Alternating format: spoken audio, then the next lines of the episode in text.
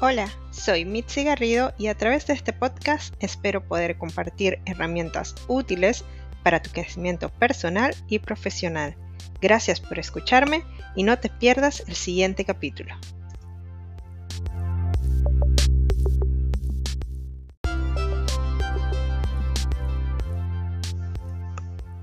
Bienvenida a este capítulo número 3 donde vamos a estar hablando sobre los ataques de pánico.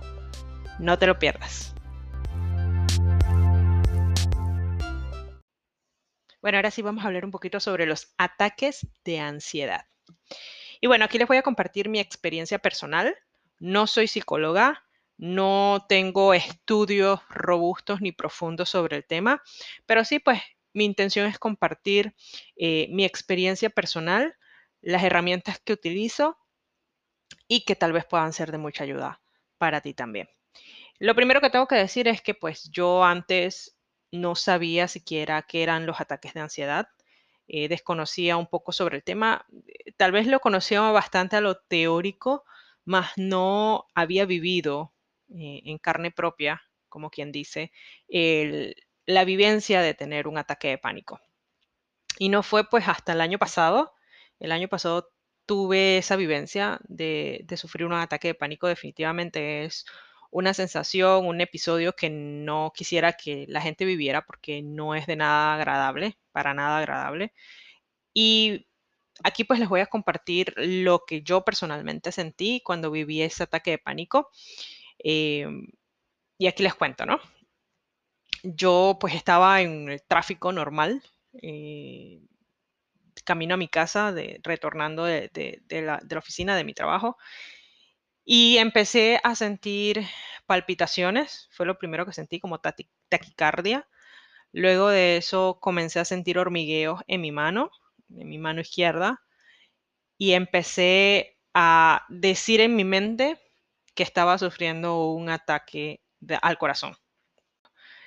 ¿Qué es lo que, lo que normalmente la gente cree? Que está pasando, que está sufriendo un ataque al corazón y que está a punto de morir.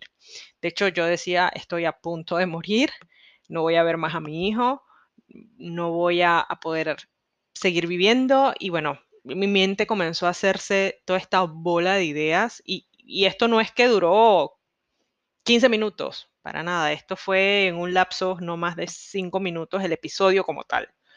Em, luego del hormigueo en mis manos, comencé a sudar mucho, comencé a marearme, tuve que estacionarme a un costado para poder bajarme del auto y buscar ayuda. Eh, en ese momento, pues gracias a Dios tenía policías cercanos, cercanos a mí, y estos me condujeron a, un hospital. Eh, llegué al hospital nerviosa, pero ya no sentía el hormigueo en, en mi mano, ya el, evento como tal ya había pasado, pero sí seguía muy angustiada de que algo me pudiera estar pasando. En urgencias, pues me pasaron inmediatamente a hacerme un electrocardiograma, una serie de estudios, de análisis, pruebas, y al final, pues no tenía absolutamente nada. No, no, pues, de mi salud física no estaba viviendo ningún episodio. Eh, allí fue donde definitivamente descubrimos que fue un ataque de pánico. Y así como me pasó a mí, pasa en, muchas, en muchos casos en el que básicamente estás, estás, estás eh, preparándote para dormir o estás manejando, conduciendo o, o, viviendo, ¿no? Haciendo tus cosas cotidianas. Y es cuando sufres un ataque de pánico. No es algo que puedas prever que te va a ocurrir, simplemente ocurre.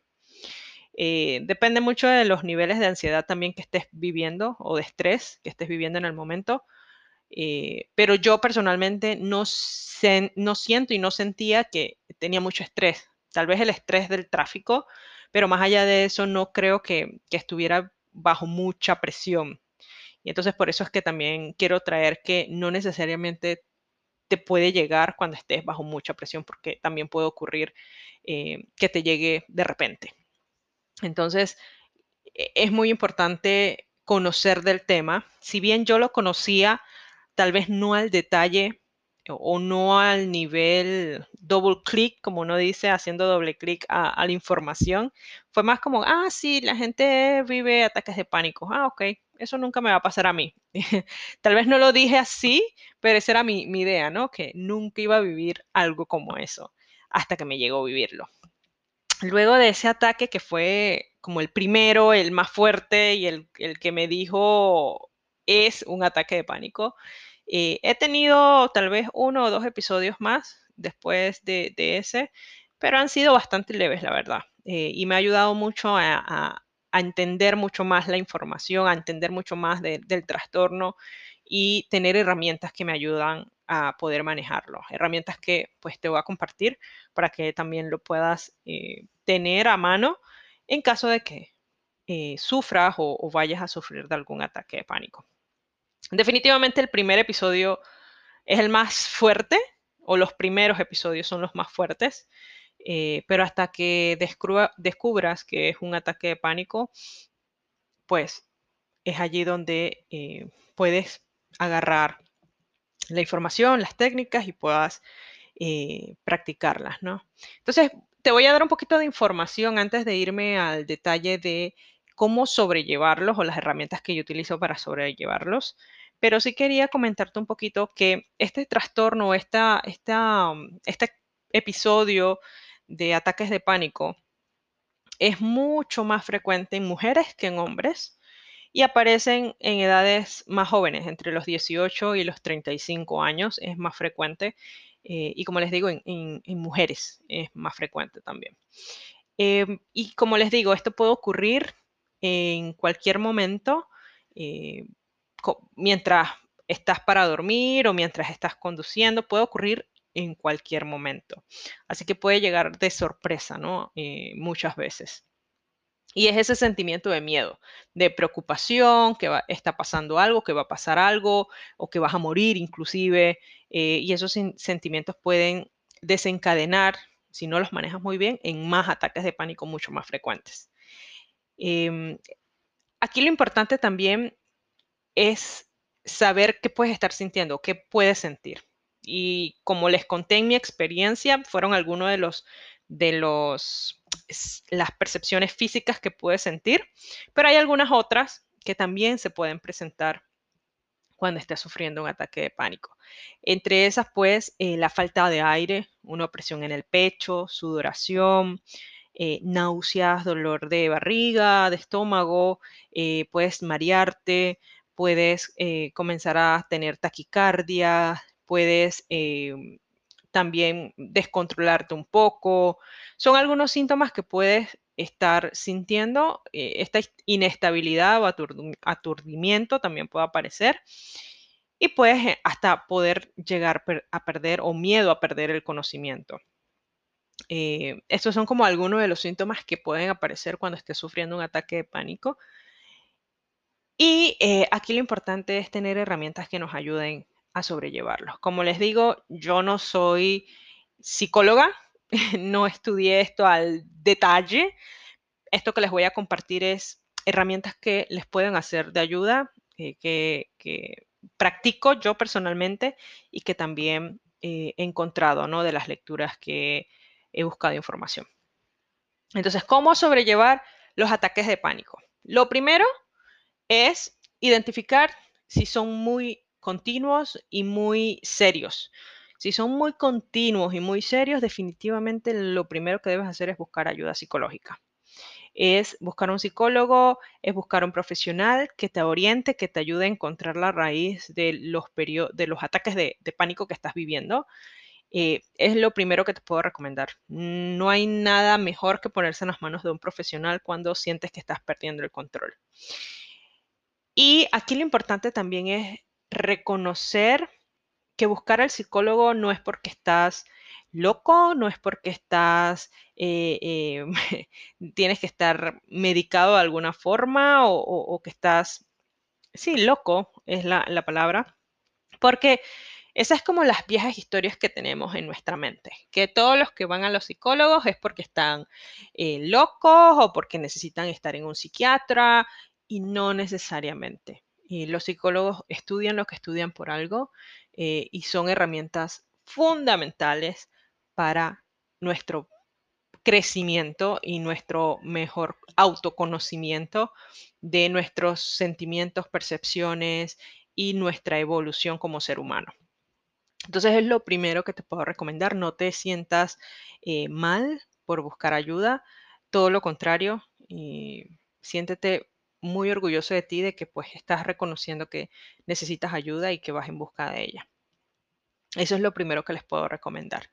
Em, como parte de esa primera recomendación, también está en buscar información. Instruyete mucho sobre los ataques de pánico, sobre el manejo de la ansiedad, sobre el manejo del estrés. Eh, estudia a detalle eh, qué cosas dice pues, la, teoría, qué recomiendan eh, algunos psicólogos.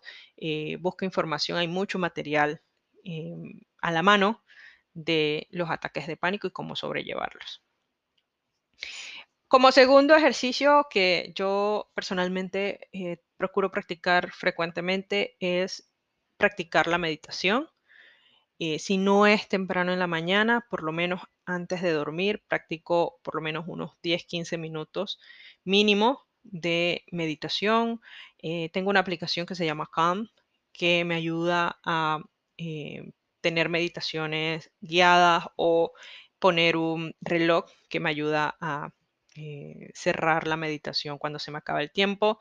Entonces, es un ejercicio súper bueno. La verdad, no es nada bajado de la NASA. Eh, es súper sencillo. Lo más difícil es realmente entrar en un lapso de meditación. a callar tu mente, básicamente, es lo que lo que cuesta un poco, digamos que a mí personalmente son los primeros cinco minutos de esa lucha con mis pensamientos y ya luego de esos primeros cinco minutos ya entro en ese estado de, meditación y de calma. Entonces es algo que me ayuda mucho de estar presente a través de la meditación y eh, escribo mucho, escribo en diarios, eh, procuro escribir, por si no diario, por lo menos una o dos, tres veces a la semana. Eh, más cuando estoy sintiendo niveles de ansiedad o de estrés. Eh, escribo lo que estoy sintiendo, lo que me está pasando, las vivencias, eh, y es como una, herramienta de reflexión que me ayuda a eh, moving forward. Y como tercer punto que me ayuda mucho son los ejercicios de respiración. Y aquí pues puedo crear otro podcast, si gustan, de ejercicios de, respiración, perdón, porque hay mucho material sobre este tema. Eh, definitivamente la respiración es clave para que nuestro cuerpo se sienta mejor, para que nuestro cuerpo pueda regularse. Em, yo en lo personal practico la respiración o los ejercicios de respiración 478, en el que respiras em, por cuatro cuentas hasta cuatro aspiras y luego retienes esta respiración por siete, eh, siete cuentas hasta siete y luego sueltas eh, esa, esa respiración por ocho cuentas hasta ocho, pero que sea esa respiración que la puedas escuchar, tanto cuando aspiras como cuando expiras. Eh, es importante que escuches eso para que puedas también venir al presente. Esta técnica no solamente te ayuda a regularte, sino también te trae al presente y bajan tus niveles de estrés. Entonces es un ejercicio súper bueno que te lo recomiendo. 4, 7, 8. Así se, llama el ejercicio. Como cuarto punto que les puedo compartir es eh, realmente fijarse en lo que estás sintiendo en ese momento. Eh, cuando estés eh, con las palpitaciones o cuando estés sudando, cuando estés realmente con ese miedo o ese terror que estés sintiendo, pues experimentalo. Está presente, experimentalo, no los juzgues, acéptalos. Es algo que no va a demorar, no debe demorar más de cinco minutos, cuidado que menos. Em, así que vívelos, experimentalos, haz tus ejercicios de respiración y suéltalos acéptalo y suéltalo. Eso es lo que te puedo recomendar como cuarto punto. Y ya como último punto, como un quinto punto, pues evitar en lo posible el consumo de cafeína o de estimulantes del sistema nervioso cuando te sientas muy estresado. Eh, porque es como eh, algo que está por romperse o algo que le metiste mucho peso y pueda romperse por agregarle más peso a, eso, ¿no? Entonces, no agregues más elementos que puedan influir en que te puedas sentir abrumado, estresado, ansioso. Entonces, son como los cinco herramientas o claves que te puedo compartir para poder manejar los ataques de ansiedad en caso de que puedas experimentar uno o que hayas experimentado uno y es que esas son las herramientas que yo utilizo personalmente. No sientas que estás exento de que te pueda ocurrir un ataque de pánico. Todos podemos vivir un ataque de pánico y como lo dije al inicio, las mujeres tenemos esta tendencia a sufrirlo más que los hombres. Así que bueno, espero que estos ejercicios hayan sido de utilidad para ti.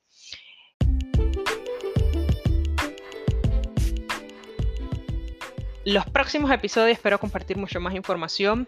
Déjame saber si te gustó este contenido, la información que compartí acá.